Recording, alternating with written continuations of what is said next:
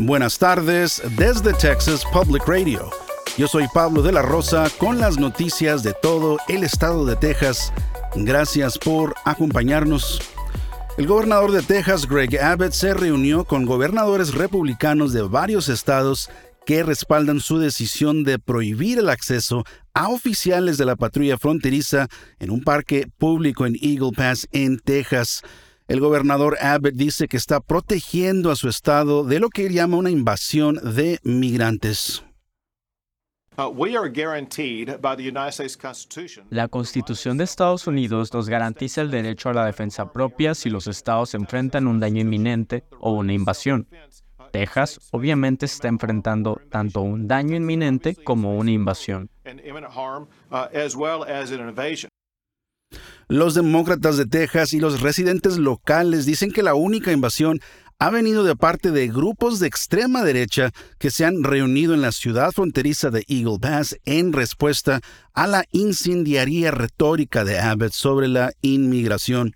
El congresista Joaquín Castro y otros demócratas dicen que les preocupa la creciente presencia de milicias de derecha en la zona, ya que podrían causar más violencia.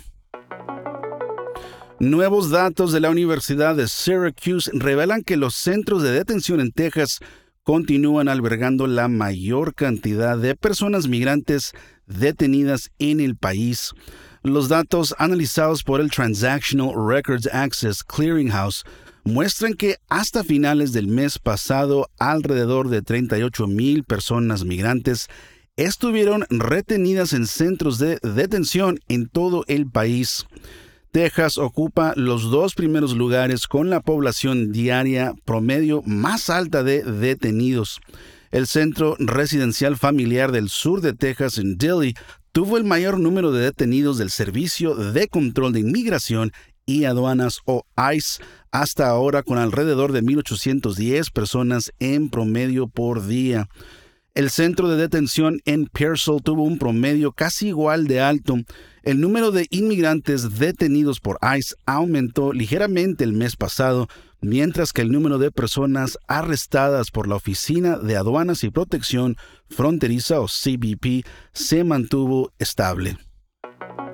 Grupos ambientalistas en el sur de Texas celebraron una reciente decisión de un tribunal de apelaciones estatal los grupos habían presentado una demanda cuestionando una ley que autoriza el cierre de playas para realizar pruebas de cohetes, pero un tribunal en el condado de Cameron sostuvo que la demanda era inconstitucional.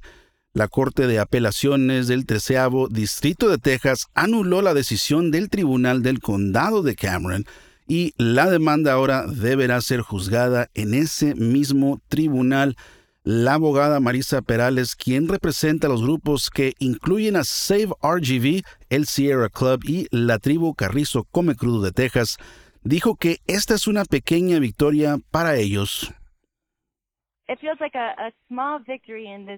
Se siente como una pequeña victoria en un contexto mucho más amplio, porque al menos los jueces de la Corte de Apelaciones estuvieron de acuerdo en que, como mínimo, deberíamos tener nuestro día en la corte.